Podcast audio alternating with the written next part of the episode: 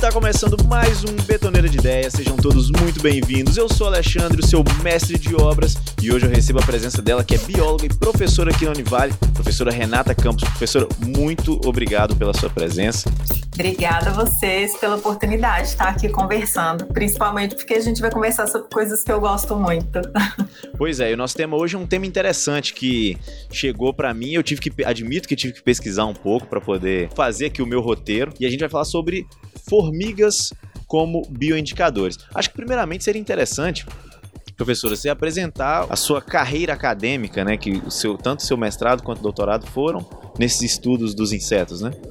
Então, isso mesmo. Quando eu comecei a graduação, eu não imaginava nunca que eu ia trabalhar com formigas, hum. né?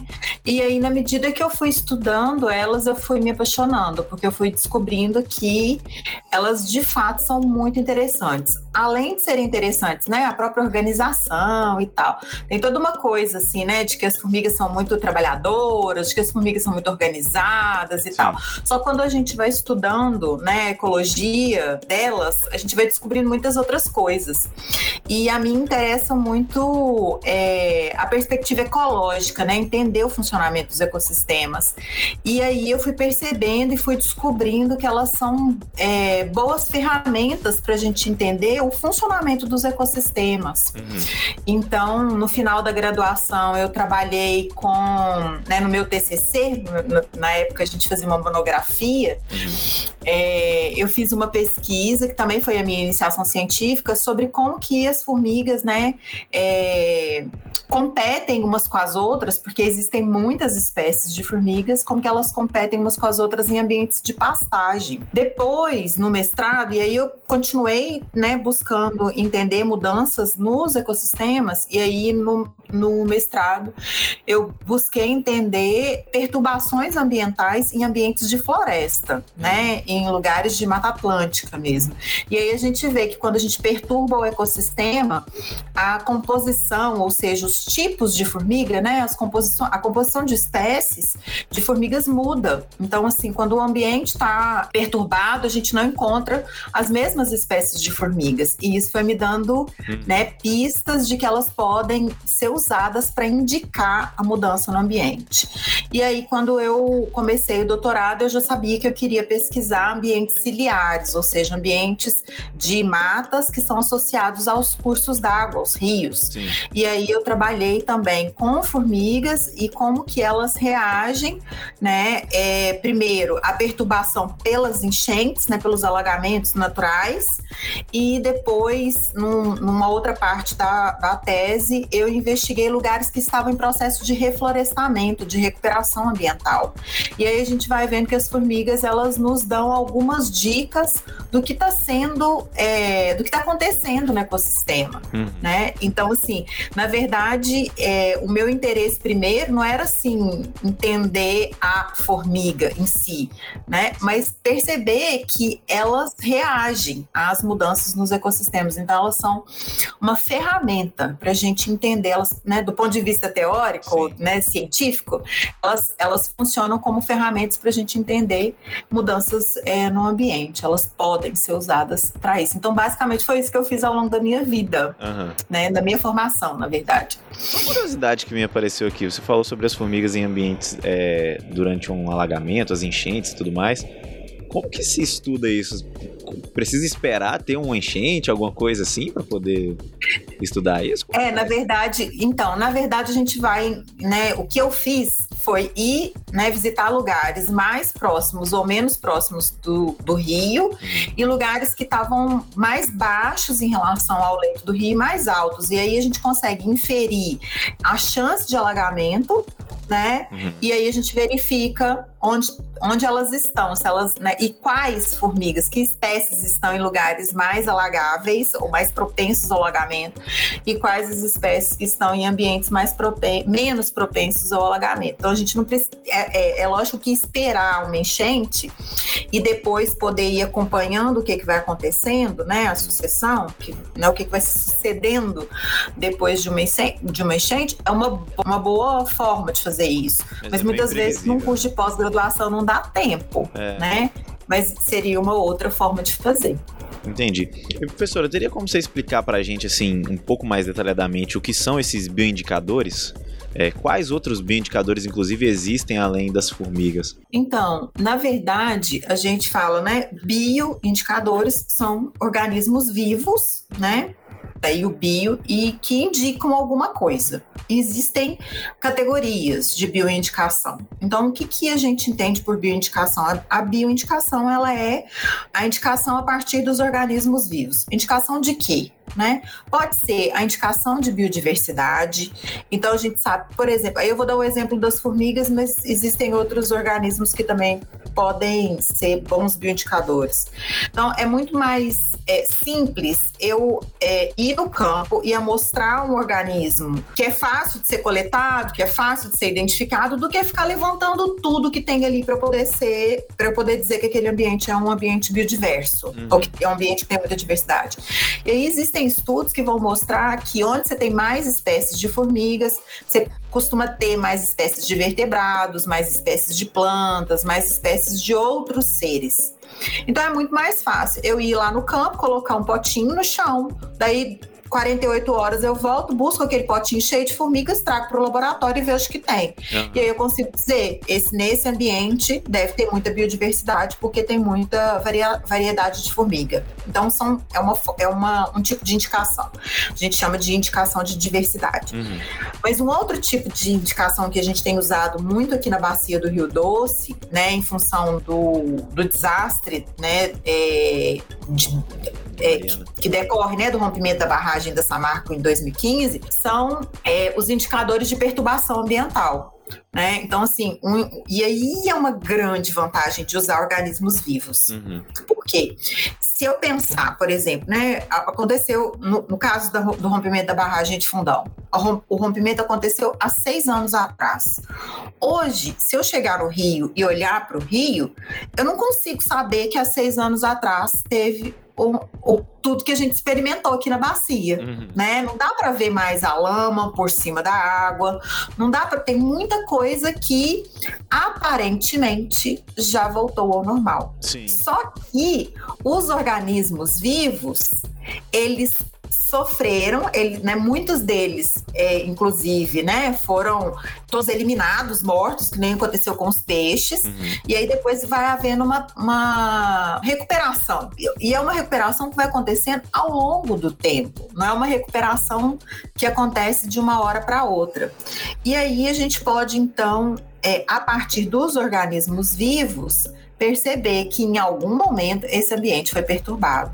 Então, tem muitos organismos vivos que são típicos de lugares onde passou fogo, pegou fogo, onde houve incêndio, vai ser colonizado por determinados organismos.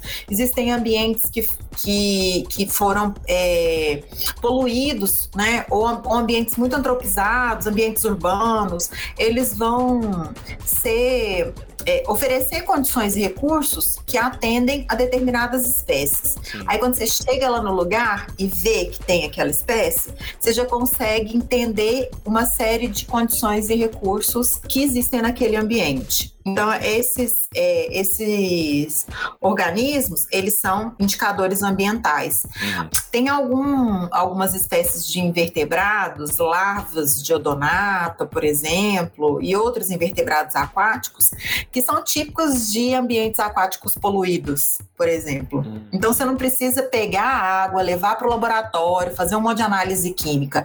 Quando você chega num, num regato, por exemplo, e tem aqueles organismos ali, você já sabe que aquela água está poluída ou não. Olha só. Porque existe, e, e, do mesmo jeito existem os indicadores de ambientes é, bastante é, preservados, né, limpos. Então, você tem algumas espécies que são mais raras, que são mais exigentes em relação ao habitat. Uhum. Você chega no lugar e aquela espécie está ali, você já sabe que aquele lugar é um lugar que não está perturbado há muito tempo. Uhum. É um lugar que, tá, que tem. A, é, exemplo disso são líquens, aquelas manchas que a gente vê nas árvores, muitas vezes, em árvores de ambientes Sim. bastante limpos. Tem alguns líquens coloridos, umas coisas assim, que a, que a gente só vê em lugares onde o ar é muito puro.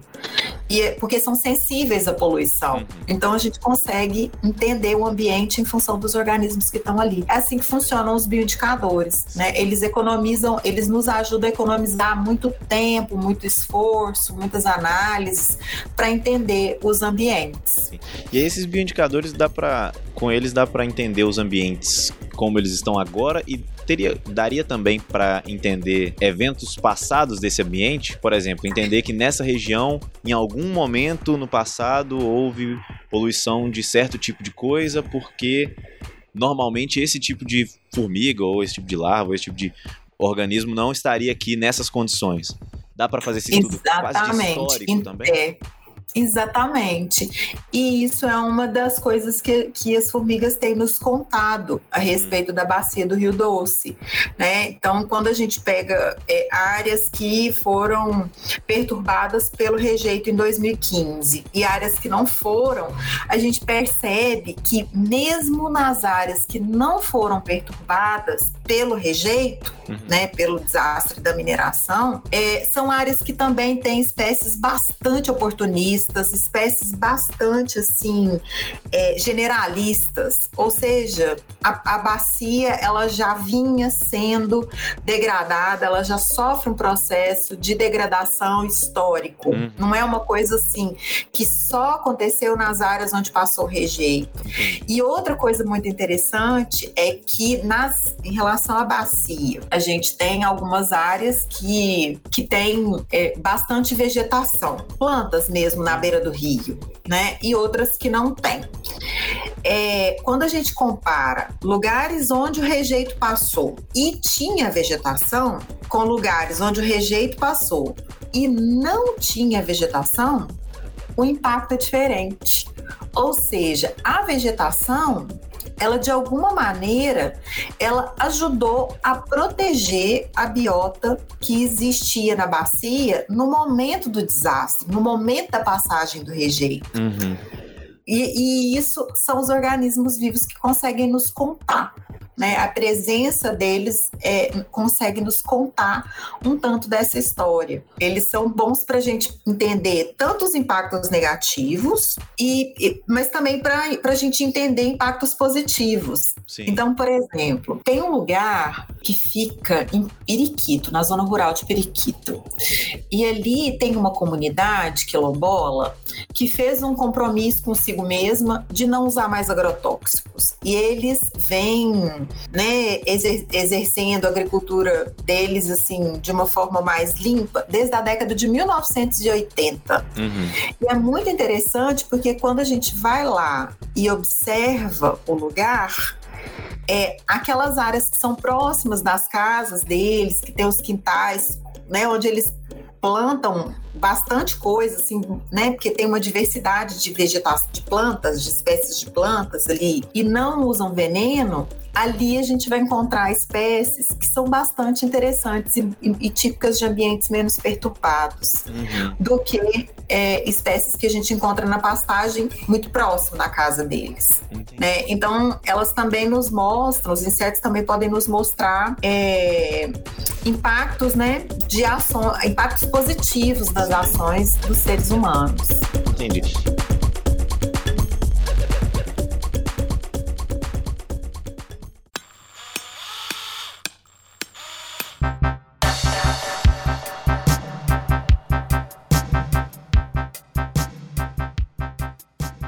Você mencionou esses estudos realizados é, em locais próximos a Rio e aqui no campus da Univale a gente basicamente está muito bem servido disso. Dá para realizar esse tipo de estudo aqui também? É... Sim. Sim. Dá, a gente tem feito isso. Ah, que massa. é, a gente tem feito isso e a gente tem encontrado, assim, ainda, eu ainda não tenho né, os resultados, a coisa ainda não está toda triada, a gente está no, tá no laboratório, está sendo processado.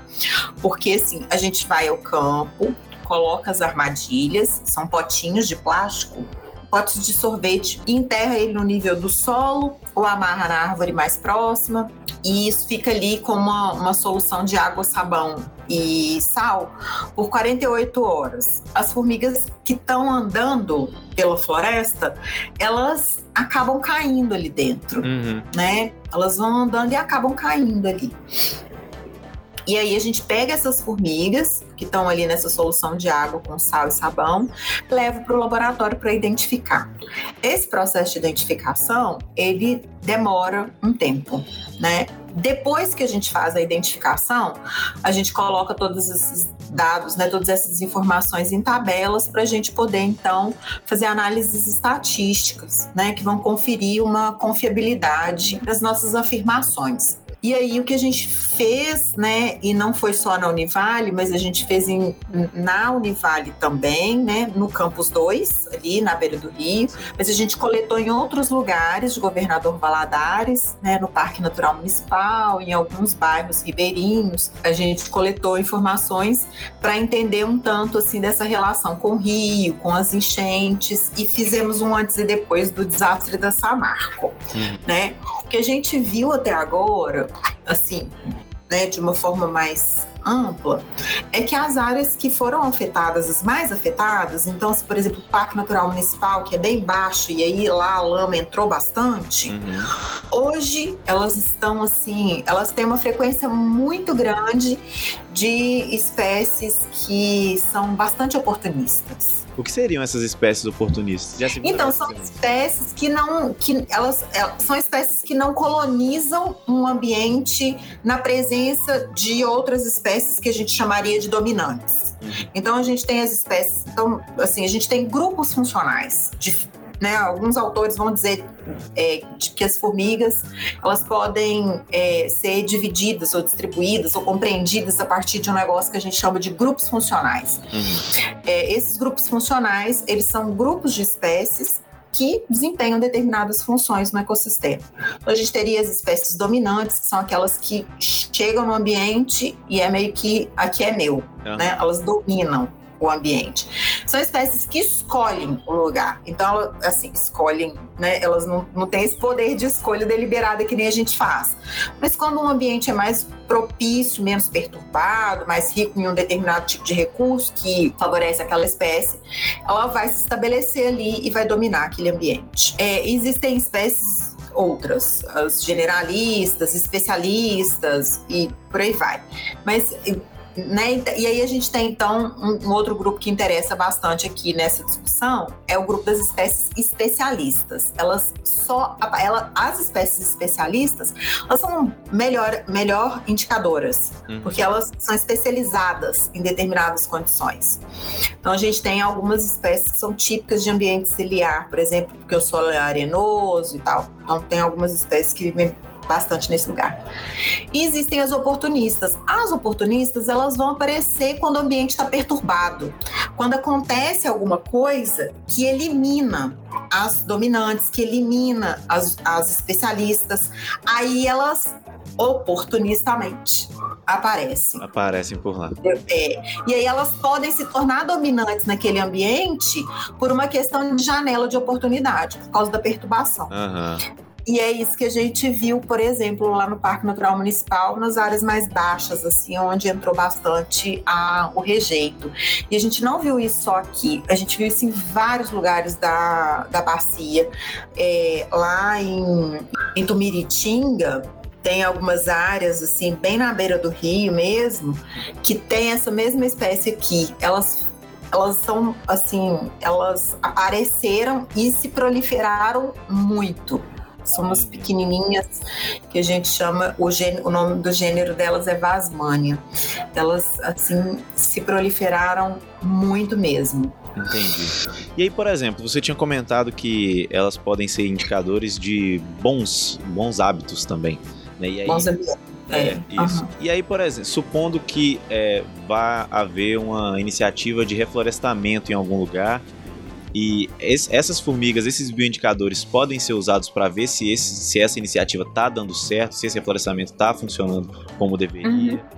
Como que é feito uhum. esse, esse, processo? Sim, é, é, o processo é o mesmo. A gente vai monitorando e vai amostrando e vai, vai observando se está havendo uma mudança na composição das formigas, das espécies, se as espécies são as mesmas. E aí significa que, pelo menos para esse grupo, né, para o grupo de formigas, não tá, não, a coisa não está é, sendo percebida, essa mudança no ambiente não, tá, não, não, está sendo percebida. E se dá porque, por exemplo, tem é, determinados é, invertebrados bem pequenininhos uhum. que vivem só onde o solo não está poluído, onde não tem presença de agrotóxicos, presença de, de inseticidas, são organismos bem sensíveis. Uhum. E tem algumas, é, algumas espécies de formigas que só se alimentam desses invertebrados, que aqui eu vou nomear como colêmbola.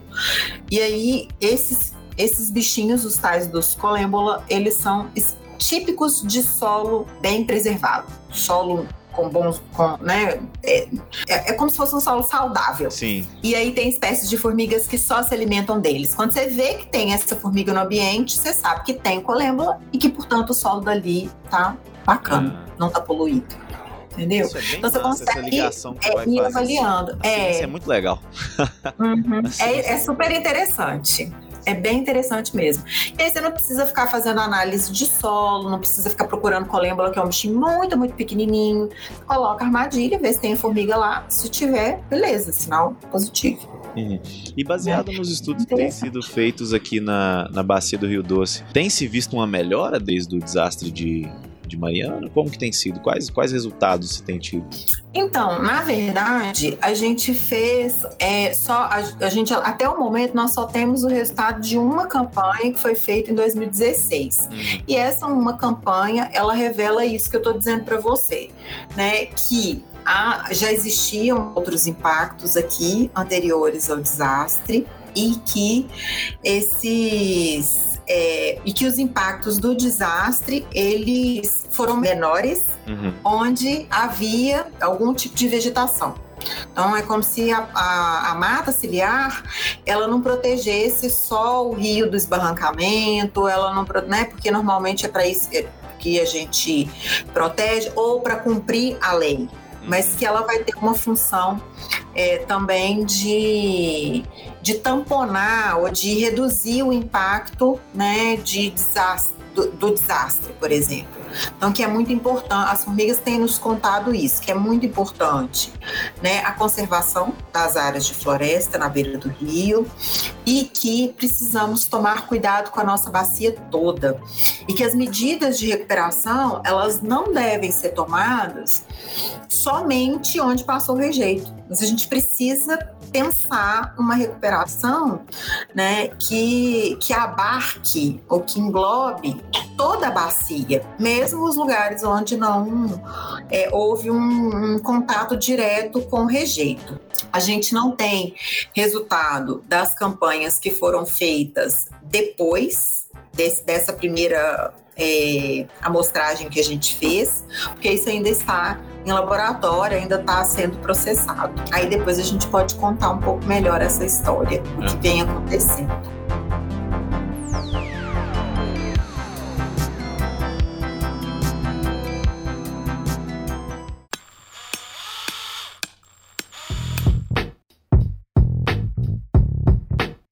Esse processo demora muito? Quanto, quanto tempo seria para um estudo desse, de, de, início até o resultado? Então, tanto o, é, o estudo demora tanto quanto a gente tiver recurso para executar. Ah. Então, assim, se a gente tiver mais bolsas, a gente vai ter mais bolsistas, a gente vai ter mais mão de obra e aí o, o processamento vai ser muito mais rápido. Hum. Em que, né, os nossos recursos para pesquisa, eles estão bastante escassos, hum. né? Se até pouco tempo a gente tinha, sei lá, quatro, cinco bolsistas no laboratório, hoje eu tenho um. Então, o processo está muito é, menos rápido de produção de pesquisa. E aí a gente ainda soma a, a, isso o que aconteceu né, ao longo de todo o ano de 2020 e um pedaço de 2021, que foi o fato da gente ficar fora do laboratório. Então, esse processo parou.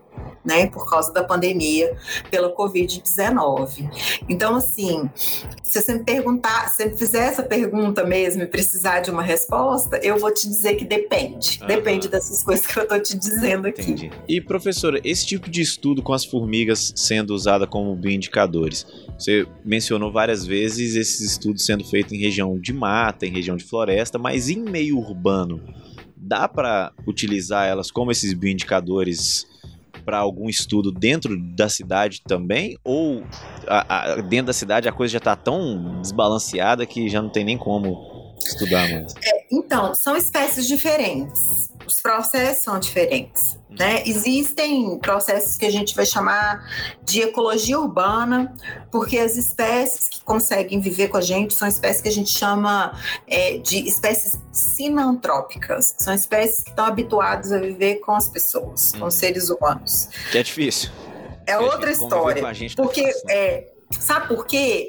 O nosso ambiente, o ambiente urbanizado, ele é um ambiente muito simplificado. Perto de, dentro de uma floresta, você tem vários estratos de árvores, desde as plantas rasteiras, e aí é como se a, se a floresta tivesse vários andares, uhum. muitos recursos, né? Você tem várias espécies de plantas produzindo um monte de tipo de fruto. A diversidade é muito grande. Uhum. E na cidade é muito concreto. É. Então, assim, é pouco recurso. Elas comem o que os restos do que a gente come e tal.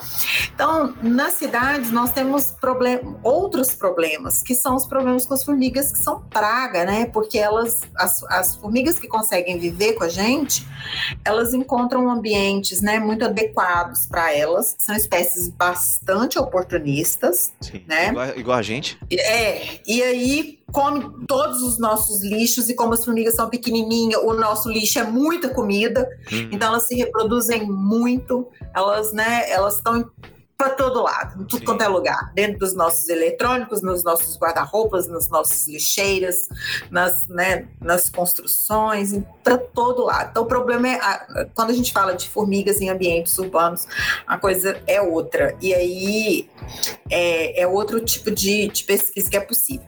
Mas a gente não, não, não tem deixado de fazer pesquisa em ambientes urbanos porque a gente sabe que mesmo nas, nas cidades existem muitas áreas verdes. Né? Deveria haver mais. Sim. Né? A própria lei, né, os, os, os planos diretores dos municípios, via de regra, eles preveem uma maior quantidade de áreas verdes do que o que a gente realmente é, vê nas cidades, do que a gente experimenta nas cidades. Mas, de toda maneira, ainda assim, né, a gente tem as matas ciliares no entorno do, do, dos, dos, rios, né? A gente tem algumas outras áreas verdes, e aí a gente tem é, percebido a importância né, dessas áreas verdes para conservação, muitas vezes por meio de espécies de formigas. Mas estas áreas que nós temos em em centros urbanos, elas não têm se mostrado suficientes para a conservação da biodiversidade.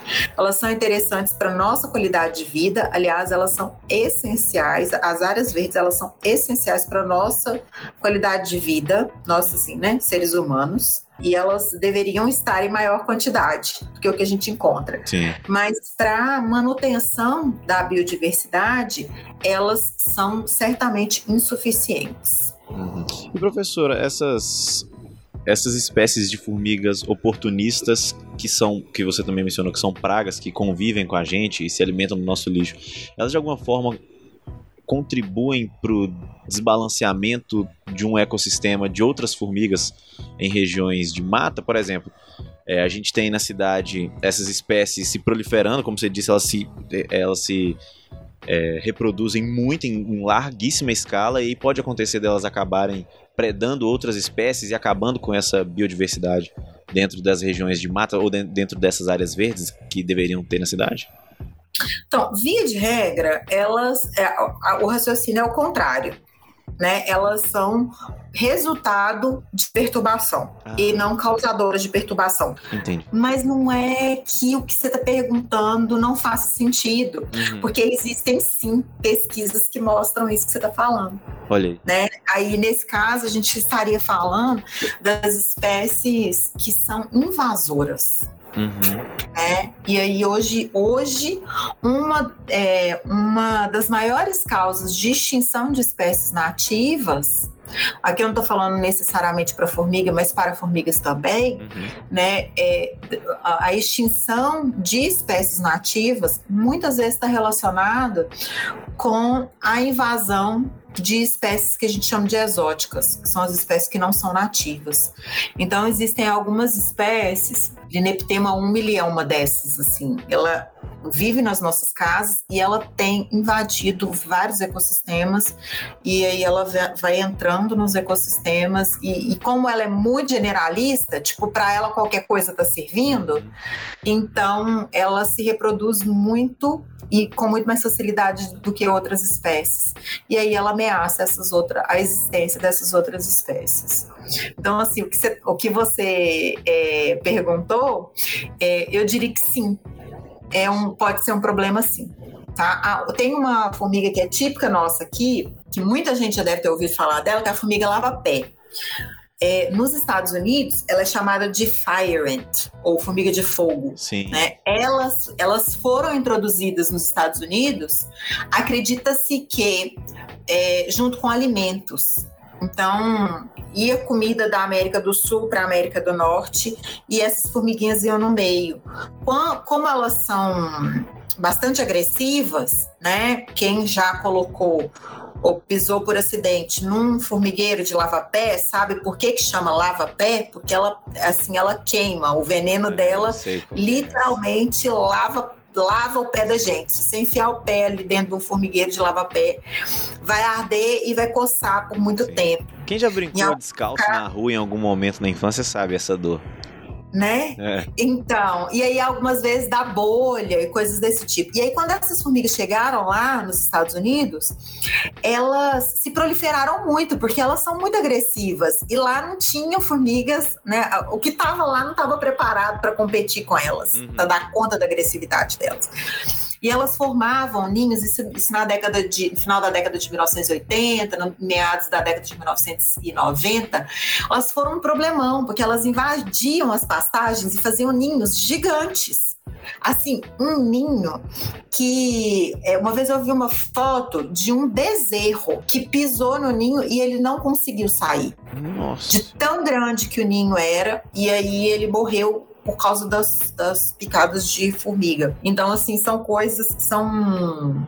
É, esse é um exemplo de formiga que invade um ambiente e compromete o ecossistema de lá. É lógico que nesse caso eu estou dizendo de um ambiente que já era modificado, tá vendo? Ela encontra essa brecha num ambiente que foi modificado. A gente encontra isso nas nossas casas. Como que as formigas elas vão né, entrar na nossa casa e se proliferar aqui muito mais do que na natureza. Sim. É interessante como existe um mundo de coisas acontecendo fora do, do, do nosso saber. E aí alguém vai lá e começa a estudar isso e aí usa isso para poder produzir ciência. É, é muito interessante esse, é, esse uso do. Sabe que eu acho interessante, assim, talvez pareça. Assim, muitas vezes a gente vê isso é, como curiosidade. Ah, isso é uma curiosidade. Mas na verdade é muito mais do que curiosidade. Né? Nós estamos falando do funcionamento do nosso planeta. E hoje, né, as coisas que a gente tem como sendo importantes, que são via de regras tecnológicas, uhum. né, elas têm causado uma série de benefícios para nosso para nossa qualidade de vida, hum. né? Mas muitas muitos dos, dos problemas ambientais, ecológicos e tal que isso também traz, a gente não tem percebido, Sim. né? E os outros organismos estão aí dizendo isso para nós, né? De outras formas, mas a gente, mas é pouca gente que se interessa em perceber essas coisas, Sim. né? Muito, muito bacana.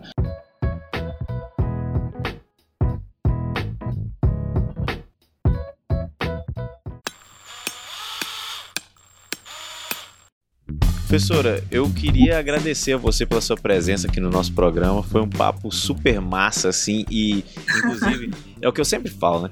É, fica o convite para você voltar no nosso programa para a gente poder misturar essa conversa um pouco mais. Muito obrigado mesmo por ter tirado esse tempinho para participar aqui com a gente. Ok, eu que agradeço a oportunidade. E aí, como o programa né, é sobre. É, tem o título de betoneira, eu que lembro né, o tanto que a gente falou aqui né, da relação das formigas com as construções, das formigas né, com os ambientes urbanizados. E assim, eu não tenho dúvida de que as intervenções humanas elas guardam relações muito estreitas com o funcionamento dos ecossistemas. E aí eu agradeço muito por poder vir aqui, né, conversar um tanto sobre isso. Foi, foi bem legal. Quem agradece é a gente, porque o papo é, é realmente muito interessante e, e abre muito espaço para a gente poder falar muita coisa também e aprofundar nessa conversa. Gostaria de agradecer também a você que ouviu nosso podcast até aqui, que está sempre com a gente. Muito obrigado e até a próxima. Falou!